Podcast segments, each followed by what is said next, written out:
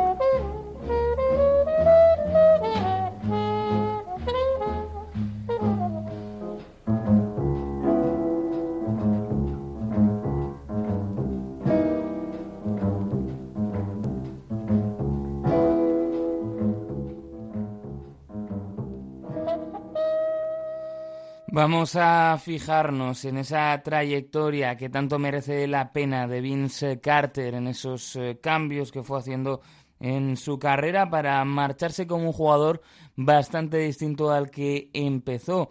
Él nació en Daytona Beach, en Florida, en 1977. Ya desde niño, pues eh, fue demostrando eh, que estaba hecho para el deporte, que podía practicar pues prácticamente eh, todo aquello que se le ocurriera, mm, todo aquello que le planteasen, él ya iba a mostrar con capacidad para destacar.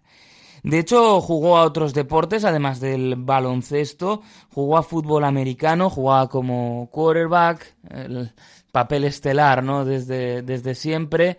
Y lo que ocurre es que, bueno, pues eh, en un momento dado se rompe la muñeca y entonces pasa a jugar al voleibol.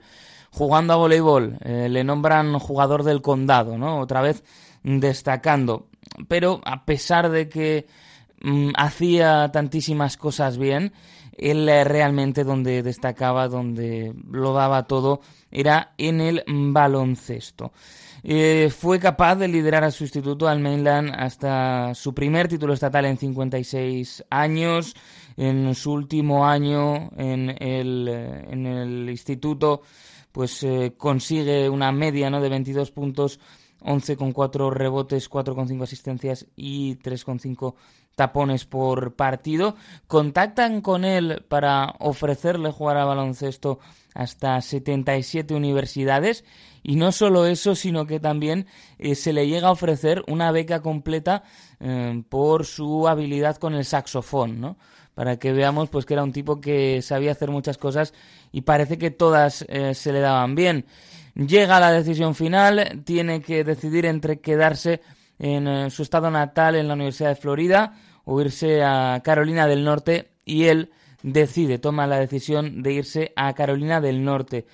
La universidad iba a jugar un papel muy importante en su vida. Y, digo esto porque, eh, bueno, pues eh, posteriormente, ya con su carrera en NBA, vamos a ver que la universidad iba a volver a su vida y que iba a tener, de hecho, un papel pues eh, importante en un momento clave que después construyó también parte de del bueno pues los malos recuerdos ¿no? que generaba a una afición la, la figura de, de Vince Carter todo todo llegaremos a ello él Quería crecer como persona, eh, lo dejó muy claro.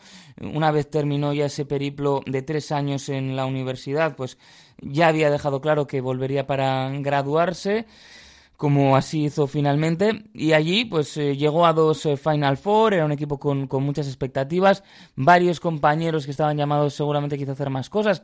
Que bueno, luego mm, bastantes de ellos, ¿no? Pues tuvieron eh, trayectorias curiosas, algunos a medio camino en la NBA y Europa, otros ya más con presencia en Europa y sobre todo, pues el otro gran jugador, ¿no? Con el que compartió años en la Universidad de Carolina del Norte fue Antoine Jamison, jugador que también hizo pues una trayectoria notable, podríamos decir, en eh, la mejor liga del mundo. Y además, a estos dos, Antoine Jamison y a Vince Carter, el destino pues les iba a volver a unir en la noche del draft de 1998. El escenario fue el General Motors Place en Vancouver, en Canadá un país pues que había recibido en 1995 a dos equipos en la expansión de la NBA, eh, que parece, ¿no? que había muchas expectativas puestas y que aunque Carter todavía no lo sabía, pues iba a ser eh, el mismo eh, capital, ¿no? Para el desarrollo del baloncesto en el país de la hoja de arce. Así que David Stern salía para anunciar el número uno del draft y sonaba así.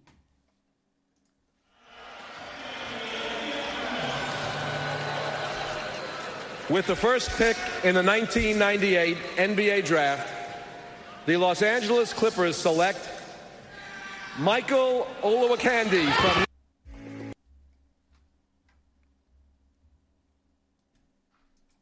Pacific.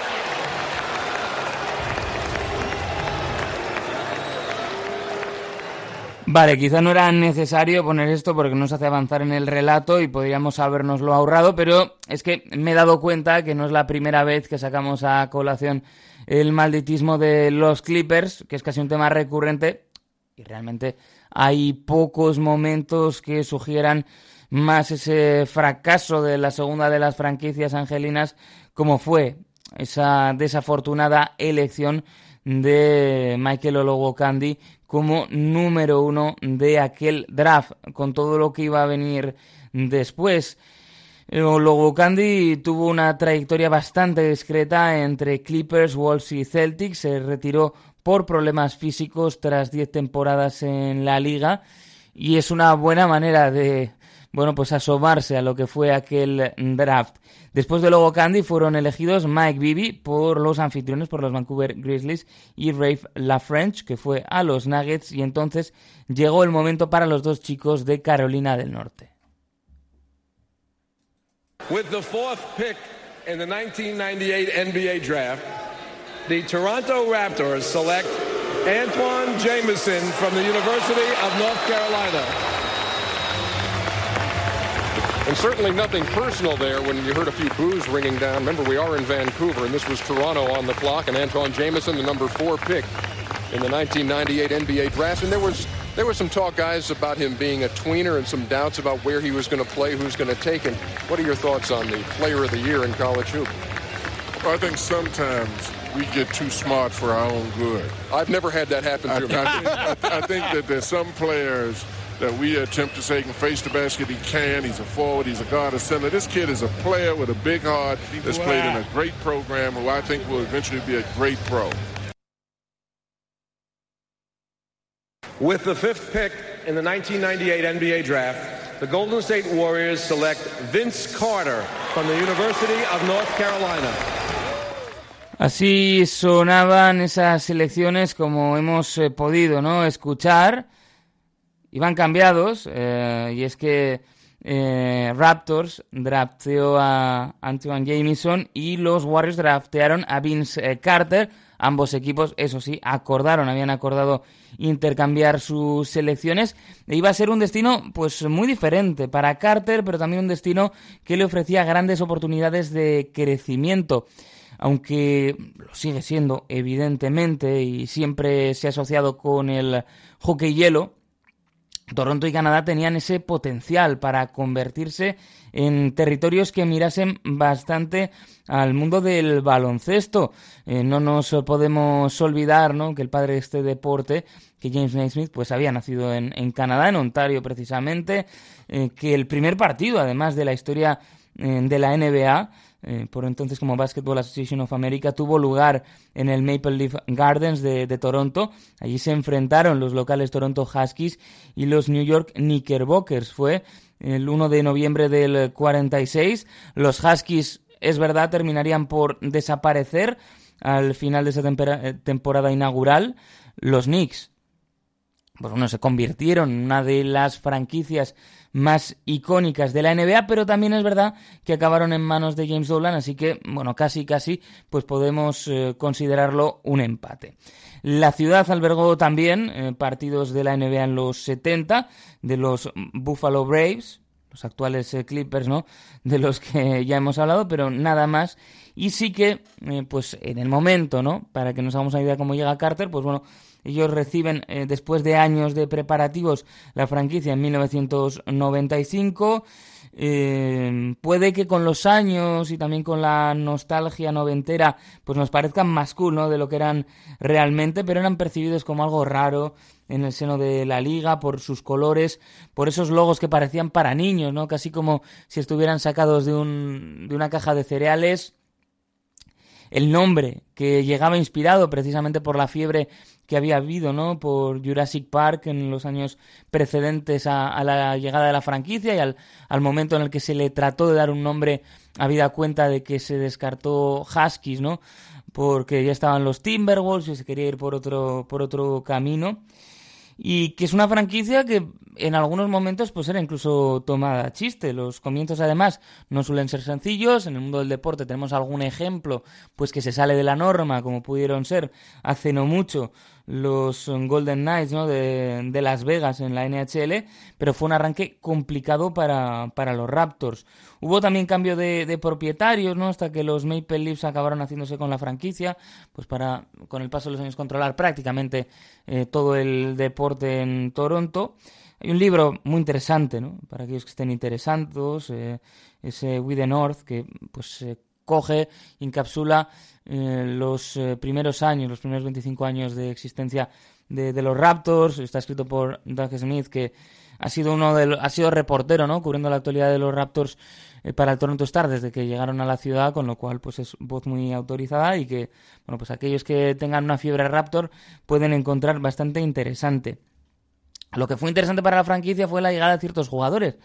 Y en esos momentos, en esos años previos, un año antes, había llegado a los Raptors en el draft Tracy McGrady, que llegaba directamente del instituto y además era primo, lejano eso sí, porque mucho se ha exagerado sobre ello, del bueno de Vince Carter.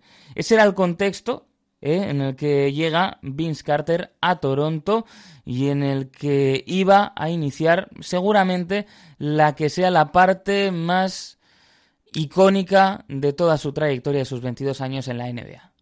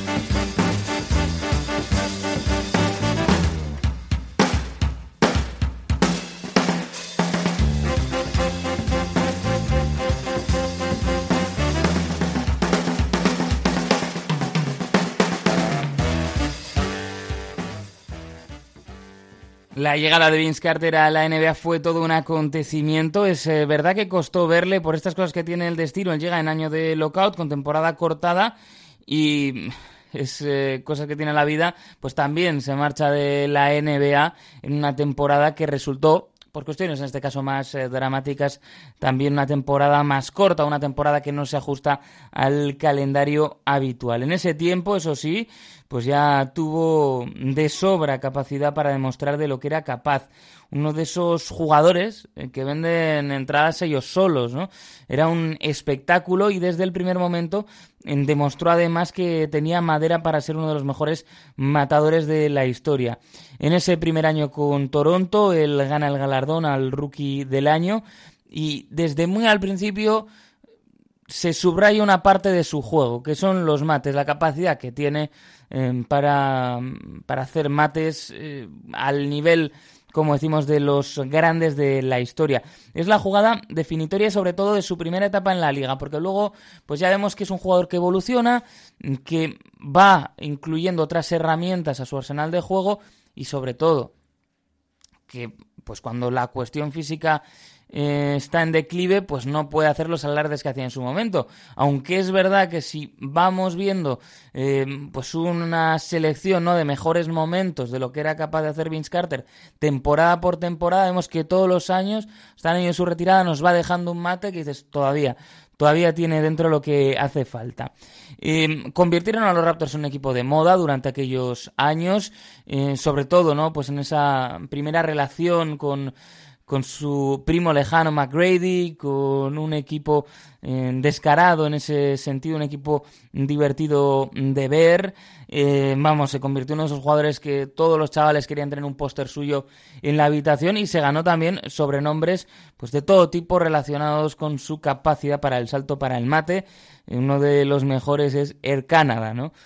por aquello de pues, ser el tipo que más volaba en eh, Canadá por aquel entonces. Además, es en el año 2000 cuando esa leyenda del grandísimo matador termina por cristalizar y lo hacía en uno de los concursos de mates más recordados de la historia. Además de Vince Carter, estaba otro mm, compañero en los Raptors, eh, su cercano Tracy McGrady, estaba también Ricky Davis de Charlotte Hornets, Steve Francis de Houston Rockets y Jerry Stackhouse de los Detroit Pistons. Fue un concurso para la historia de los que se siguen viendo, ¿no? Y se siguen reponiendo cuando se acerca el All-Star de la NBA. Y fue, bueno, pues una noche en la que Vince Carter hizo soñar a muchísima gente. Nosotros vamos a recordar un poquito en la voz de Andrés Montes y Anthony Daimiel. Vince Carter, qué bárbaro Vuelo sin motor, todos los flashes preparados. Bienvenidos al club, ahí tenemos a Carter. ¿Dónde ha metido el brazo? Estaba previsto. Este, este sí que no Mira qué caras, qué caras. Qué se ha quedado con el codo ahí arriba del aro, se ríe. La verdad es que tiene todo. esto es tremendo. Vean ustedes dónde mete el brazo. Sensacional. No ha habido truco, además. Ha saltado hasta ahí. ¡Qué bárbaro! Extraordinario.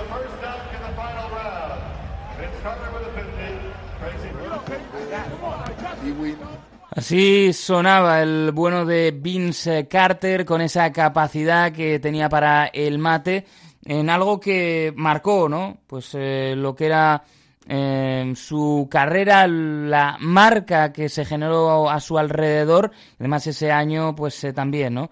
Eh, alcanzan playoffs por primera vez para la franquicia. Iba a ser el verano en el que, bueno, pues iban a cambiar cosas. Tracy McGrady se iba traspasado a Orlando y antes del arranque de la siguiente temporada, pues aquellos que todavía no lo conocieran, aquellos que Mm, estuvieran desconectados del mundo NBA iban a tener la oportunidad de conocer a Vince Carter, porque participó en el mayor escenario posible en los Juegos Olímpicos aquel año 2000, en el mes de septiembre, disputados en Sydney, en Australia. Y Carter protagonizó, bueno, pues una de las jugadas eh, más icónicas del básquet en los Juegos Olímpicos. La prensa francesa lo, lo llamaría, eh, lo bautizaría como el mate de la muerte y lo hizo sobre un jugador que posteriormente además se convertiría en nombre de negro, como Fred Bass. Saltó por encima del 2-18 del galo. Espectacular.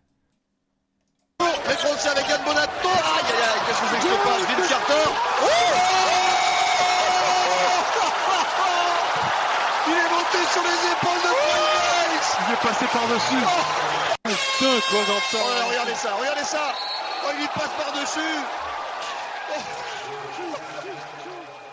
Es espectacular, ¿eh? la, jugada, la, jugada, iba a marcar a, a ambos, eh, iban a ser recordados, ¿no? Pues en el, en el caso de, de, Fred Bass se le iba a recordar ahí donde vaya, que era el, el tipo, ¿no? Que, que, había salido en el, en el póster, en el mate espectacular de, de Vince Carter y a un gigante bueno como Fred Weiss pues le iba a perseguir esa jugada, aunque hizo otras cosas muchas, eh, otras cosas meritorias y aquí pues en, en, Bilbao evidentemente se le reconoce también de otra manera, no solo por esta jugada en la que fue víctima del absoluto espectáculo de un Vince Carter que seguramente era consciente ¿eh? en el momento en el que hace ese mate, pues es eh, consciente de que eso no sé si tanto, pero que había hecho algo muy especial, estaba segurísimo.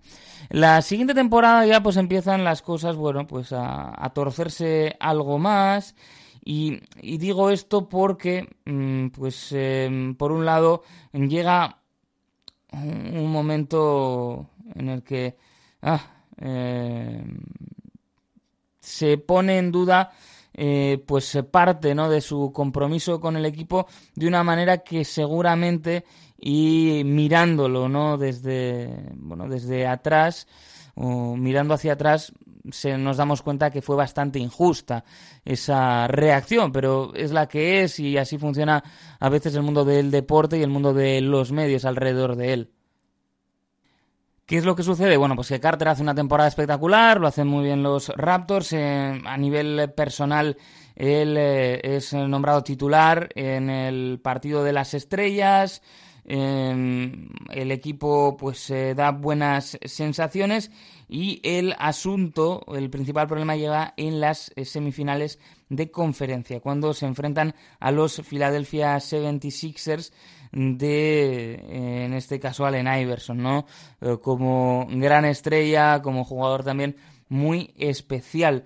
Eh, bueno, pues llega el momento del partido definitivo y es que se la van a jugar en este caso en, domingo eh, se la van a jugar en un séptimo partido con un ambiente excepcional y ya en los días previos empieza a hablar de que eh, podía haber algo que podía o no pues cambiar las, los planes del equipo. Y es que habíamos contado antes que Vince Carter había dejado claro que para él era muy importante volver a la universidad para graduarse. Le había estudiado, había hecho estudios afroamericanos, eh, lo llevaba con mucho orgullo y era algo muy importante para él.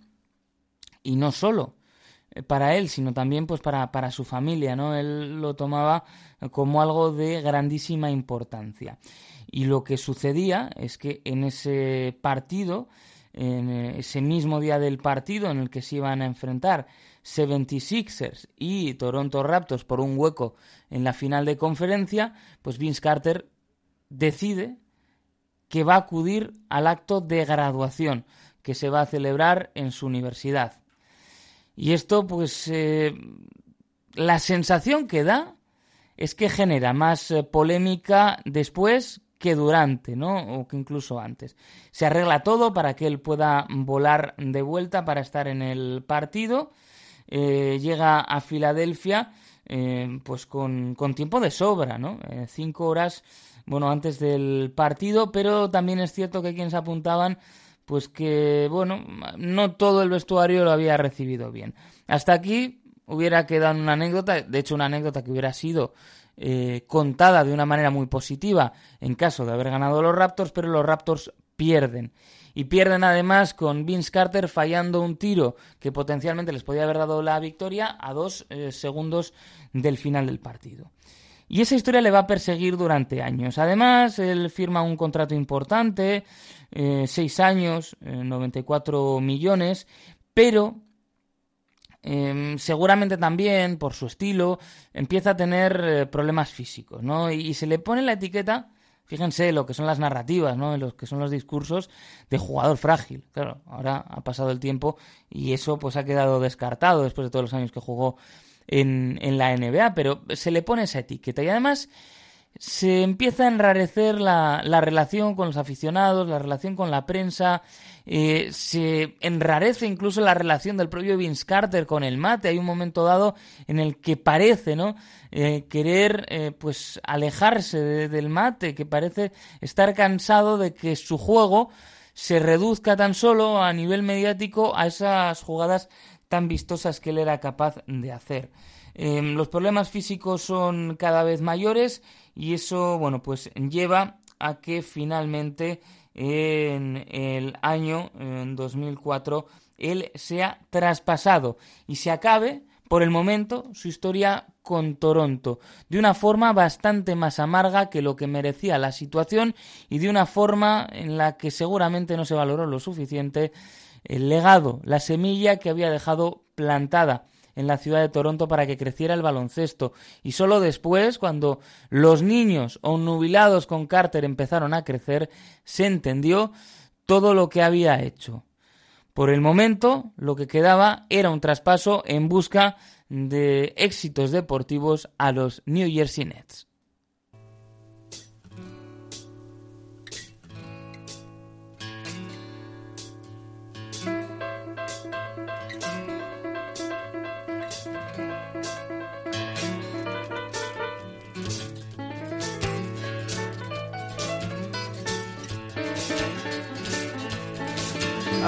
Had skin like leather and the diamond hard look of a cobra. I was born blue and weather, that I burst just like a supernova. I could walk like Brando right into the sun, dance just like a Casanova. With my blackjack and jacket and hair slick sweet silver star studs on my duds like a Harley in heat. Strut down the street, I could feel its heartbeat. Sisters fell back, said, Don't that man look pretty? The cripple on the corner cried out, Nickels, for your pity. Them gasoline boys downtown sure talk gritty. It's so hard to be a saint in the city.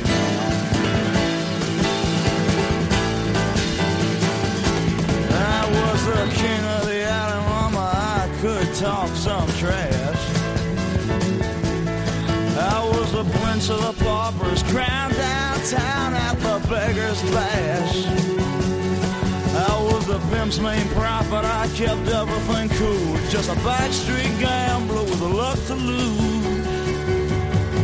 And when the heat came down and it was left on the ground, the devil appeared like Jesus through the steam in the street. Showing me a hand I knew even the cops couldn't beat. I felt this hot breath on my neck as I dove into the heat. It's so hard to be a saint when you're just a boy out on the street.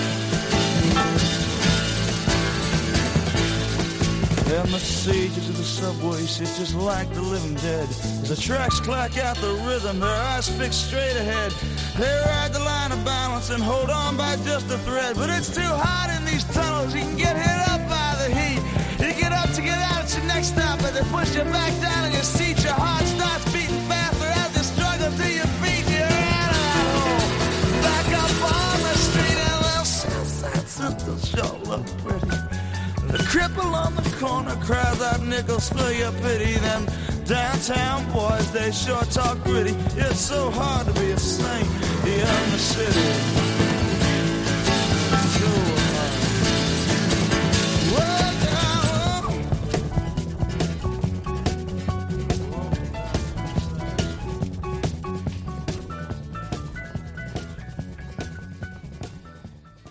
Pues eran Alonso Morning, Aaron Williams, Eric Williams y dos primeras rondas de draft, lo que recibían los eh, Toronto Raptors a cambio de Vince Carter, con una relación, pues ya decimos, enrarecida en, el, en la que fue pues el final ¿no? de su trayectoria en la franquicia canadiense. Llega a unos Nets donde su rol va a ser estelar, donde va a formar además pues una buena unión, sobre todo con Jason Kidd, pero mm, también con Richard Jefferson, eh, Kenyon Martin, también jugador importante y de esos que, que gusta, ¿no? Pues eh, mm, al, aficionado por, por esa estética también tan, tan particular que, que tenía. Y bueno, pues ellos eh, también están cerca, es un poco el, el, sino ¿no? de la carrera de, de Vince Carter, donde no, no llegan, ¿no? No, no llegan no llega nunca a conseguir ese tan deseado anillo. Y esto mm, tiene que servir también para valorar de mejor manera pues lo que fue el final de su trayectoria y cómo él decidió seguir siendo útil cuando seguramente em, podía haber optado por hacer vestuario, por eh, tirar también de sus habilidades y de su caché para haber ido pues a una franquicia en la que optara el anillo sin, sin estar participando demasiado. Tracy McGrady a punto estuvo de conseguirlo con los Spurs, pero luego a Ray Allen le dio por enchufar un triple para Hit y bueno, ya sabemos cómo, cómo acabó todo aquello. Pero él pasa a ser un jugador muy importante, incluso eh, pues eh, después ¿no? de, la salida de, Jason Kidd eh, rumbo a, Dallas y se convierte pues en una leyenda de, de, los Nets cuando estaban en Nueva Jersey, ahora ya saben en, en Brooklyn, bueno pues con un proyecto diferente y con una estética también diferente, ¿no? Aunque cada vez que recuperan eh, cosas retro de lo que fueron los, los Nets en, en Jersey, se ve que, que, molaban muchísimo. Y en diciembre de, de 2010, él eh, se va a Phoenix, eh, forma parte, pues, de un, bueno, de un, de un traspaso, ¿no? Eh, en este caso, importante y un traspaso eh, grande para llegar ¿no? pues a, esa, a esa franquicia, a los, a los Suns. Cierra así, mm, tras haber pasado por los Nets y antes, eh, durante una temporada, por Magic, pues eh, quizá las últimas temporadas en las que eh, se le está considerando con un rol más estelar, porque él había llegado a, Orlando Magic para darle pues un poco más de eh, ofensiva en el perímetro a, a, Dwight Howard. Tiempos aquellos, ¿no? Cuando Dwight Howard en esa primera etapa en la liga era un jugador tan, pero que tan dominante. Y claro, veíamos a un Carter pues que se había convertido también en un jugador eh, excelente ¿no? en, el, en el tiro de, de, tres. Pero esas dos experiencias, Orlando, eh, pues una, una temporada, eh, Phoenix Suns también es verdad que bueno pues le pilla de por medio el lockout pero no se asienta y posteriormente pues él llega al, equipo que había sido campeón de, la NBA él en diciembre de 2011 llega uh, después de haber estado en haberle puesto en waivers los Suns llega a los Dallas Mavericks. Tenía algo de reencuentro muy positivo porque volvía a juntarse con Jason Kidd y porque además pues era un equipo con dinámica ganadora en el que podría pensar pues que a lo mejor era el momento y a lo mejor sí que podría llegarle no Esa, ese anillo que, que él pues anhelaba no como, como todos los jugadores en la NBA y más cuando han sido eh, grandes eh, jugadores pero eh, pues no, no, pudo ser. Perdieron además en esa primera, primera ronda de los playoffs en siete partidos frente a San Antonio Spurs. Y pues bueno, no, no llegaron, ¿no? Los, las cosas no fueron. Así se cerró, ¿no? En un séptimo partido, en 2014, pues se cerró la trayectoria de tres temporadas de Vince Carter en los Dallas Mavericks. Eh, había sido pues un escenario, ¿no? Un equipo que ha sido campeón, un escenario que podría ser positivo para eh, lograr un anillo, pero no lo consiguió. Y ya en esos años en Dallas pues su papel va cambiando, eh, en Dallas eh, pues ya no llega como jugador estelar, sino pasa por ser sexto hombre y también eh, pues poco a poco en esa labor de sexto hombre se convierte también en alguien con peso en vestuario, en un jugador que es capaz de decirle las cosas a los novatos, a los jugadores más jóvenes, de ayudar a encauzarles y a que pues pudieran tener una carrera larga como lo estaba haciendo ya la de la de Vince Carter, ¿no? Y en ese rol pues de, sexto hombre, de, de, jugador que aporta también mucho en el vestuario, es cuando llega a Memphis Grizzlies, que en Memphis pues de todo también podremos quedarnos con algo muy bonito y es que esos años sirvieron para que si le faltaba algún reconocimiento por parte de la liga este fuera unánime y sí, también para cerrar heridas.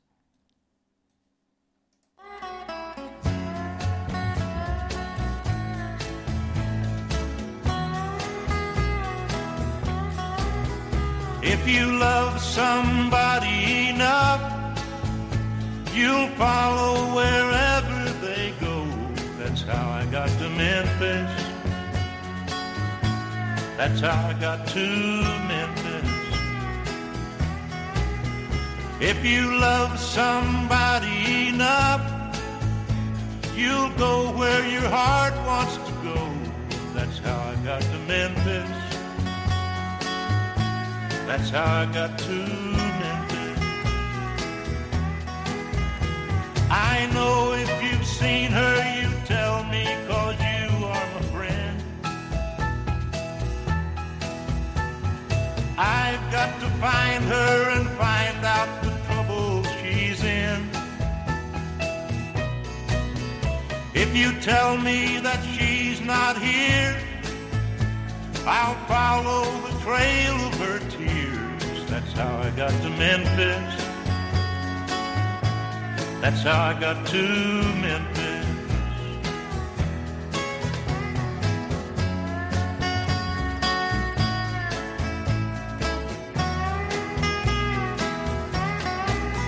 She would get mad and she used to say that she'd come back to Memphis someday. That's how I got to Memphis. That's how I got to Memphis. I haven't eaten a bite or slept for three days and nights. That's how I got to Memphis. That's how I got to Memphis. Well, I've got to find her and tell her that I love her so. I'll never rest till I find out why she had to go. Thank you for your precious time. Forgive me if I start to cry. That's how I got to Memphis. That's how I got to Memphis. That's how I got to Memphis. That's how I got to Así llegó a Memphis y Memphis le iba a permitir, ¿no? Pues eh, seguir eh, cambiando en ese rol, eh, convertirse ya en un jugador pues de los que mm, podía hacer una diferencia muy positiva en el vestuario. Y además es verdad de aportar puntos y estadísticas pues tiene cada vez más ese peso de los veteranos. Y en el paso por Memphis eh, como decíamos antes pues también él puede encontrar un cierre definitivo eh, con las heridas que había tenido con su primera afición. Después de años de reproches de abucheos con los eh, Toronto Raptors, la franquicia canadiense decide en una visita em, de Memphis a Toronto preparar algo especial. Decide preparar un vídeo. Es verdad que en aquel momento seguramente era más sencillo porque bueno, a los Raptors no les iba mal, eran el, equipo liderado ¿no? por Lori y por DeMar DeRozan y estaba en un momento más de calma. Entonces lo que hacen es preparar un vídeo con los mejores momentos y con el agradecimiento a Vince Carter por lo que había aportado allí en, Toronto. Y ponen el vídeo y comienzan los abucheos, como era habitual. Pero rápidamente esos abucheos pierden peso y aparece los aplausos, aparece la ovación hasta ponerse en pie prácticamente todo el público del por entonces Air Canada Center y se ponen a ovacionar al su chico, ¿no? A Vince Carter, a Air Canada. Y después de muchos años, pues cierran esa herida y se reconocía por fin el impacto tan positivo que había tenido Carter en el baloncesto de la ciudad. Un impacto que se veía más claramente, pues unas temporadas después, cuando los Raptors conseguían el anillo, conseguían ser la primera franquicia no estadounidense en ganar el título de la NBA. Vamos a escuchar cómo fue esa ovación a Vince Carter en el momento en el que ya fue hijo pródigo y aquellos problemas que había habido entre unos y otros se dejaron ir pelillos a la mar y todos amigos.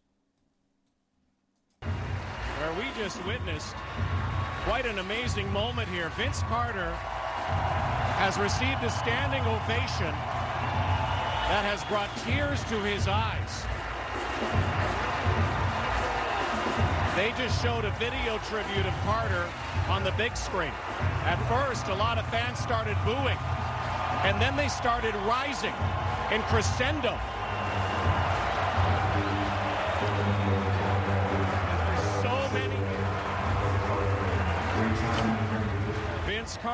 Emocionado visiblemente Vince Carter cuando eso sucedía, eh, cómo le, permitía ¿no? pues, eh, cerrar esas heridas y también para, para, su familia, ¿no? Era un momento muy pero que muy emotivo, eh, de los más bonitos que hemos podido ver en, en, la NBA en las últimas décadas y esa forma de, de honrarle pues haría que ya en las sucesivas visitas de, Vince Carter al, eh, al, feudo de los Toronto Raptors, pues eh, fueran eh, ya diferentes y se le fuera reconociendo, porque es una de las cuestiones que estamos ante un jugador que fue prolongando su carrera, ¿no? Y, que, bueno, pues por suerte, todos esos años en los que estuvo siendo no bien recibido en Toronto, pues hubo margen para corregirlo y para que, eh, pues bueno, de esa, de esa manera mm, pudieran recordarle como lo que fue, pues una, una leyenda de los Raptors y que pudiera también tener esa sensación de que eh, estaba en la liga pero estaba en paz con los lugares en los que había estado. En ese tramo de final, ya final de carrera, pues como decimos, pasa a ser un jugador eh, más de, vestuario, sigue aportando, sigue buscando además sitios, ¿no? Pues en los que su labor pueda ser importante y es eh, de esa manera como pasa también en 2017 en 2018 por Sacramento Kings. Eh, pues para ayudar también intentando no ayudar a crecer a los jugadores aunque es verdad que los Kings pues son de esas franquicias que parecen nunca saber terminar de eh, reconstruirse y termina ya en dos eh, temporadas con los Atlanta Hawks. Y lástima que el final pues fuese el, que fue, porque claro, el, final de, de Vince Carter es extraño. Lo que tenía que haber sido un año de mm, pues estar de lado a lado, siendo recibido en todos los pabellones, se acaba truncando en el mes de marzo, concretamente el 11 de marzo. Esto sí, marzo 2020. Ya sabemos, ya sabemos por dónde voy a ir porque la cosa está bastante clara, ¿no?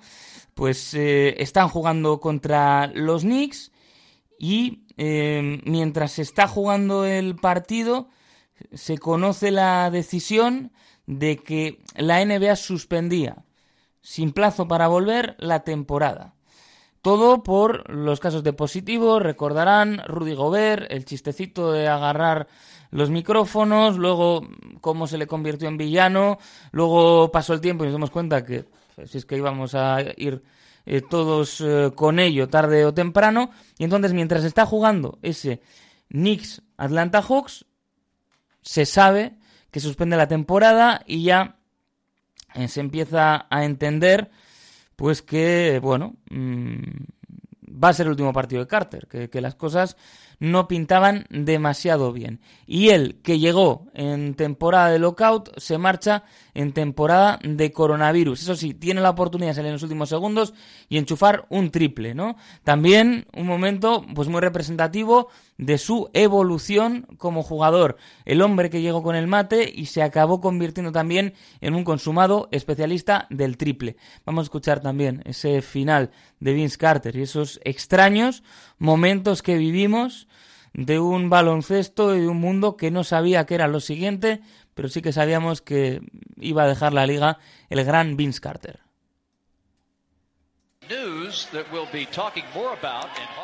Lo pedían los aficionados, decían queremos a Vince, we want Vince, y ahí se preparaba, ¿eh? en esa prórroga, en esa situación, pues bueno, ya con el equipo, eh, pues eh, con, el, con el encuentro perdido, iban 135 a 128, quedaban 19 segundos de la prórroga y es cuando sale Vince Carter sonriendo.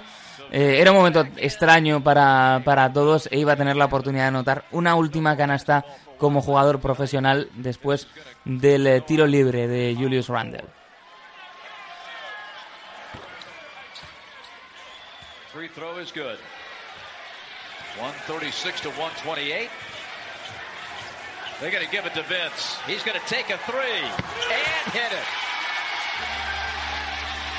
Pues lo celebraban y así llegaba la despedida para Vince Carter para una carrera fantástica para un tipo que fue un auténtico icono y que prácticamente pues nos recordó que si querías prácticamente podías volar.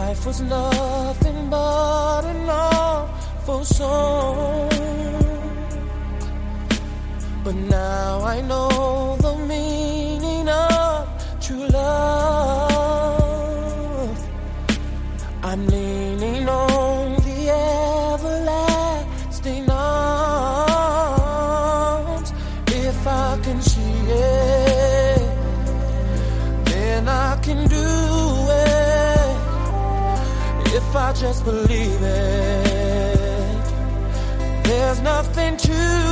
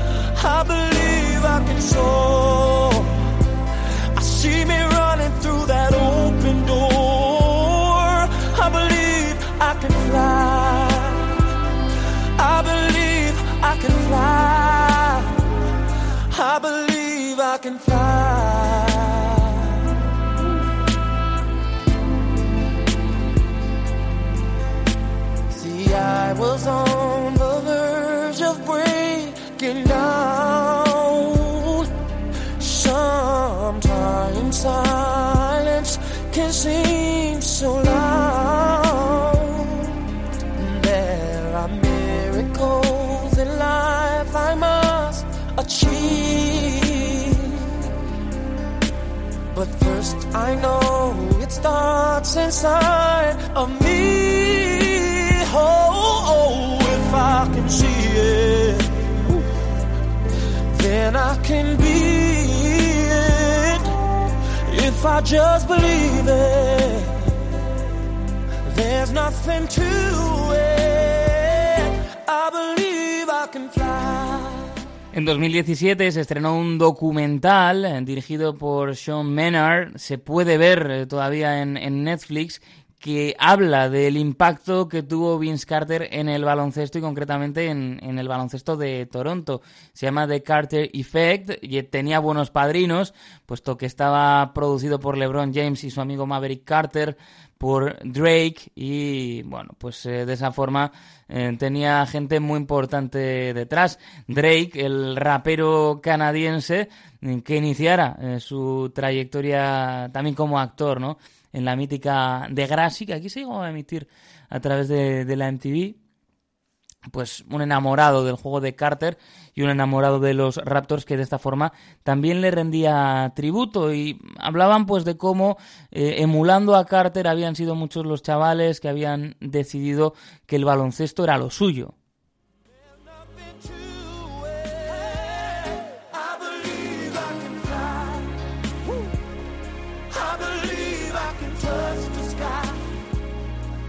Y un impacto que, que, iba más allá también, ¿no? Pues eh, como Carter pues también colaboró, ¿no? En la eh, dinamización, vamos a decir, de la noche de Toronto y cómo en definitiva dejó un legado más eh, cultural, ¿no? Que lo que pueden dejar los triunfos. Algo muy difícil y que es lo que hemos querido contar en este Buenos, Feos y Malos dedicado a la figura de Vince Carter.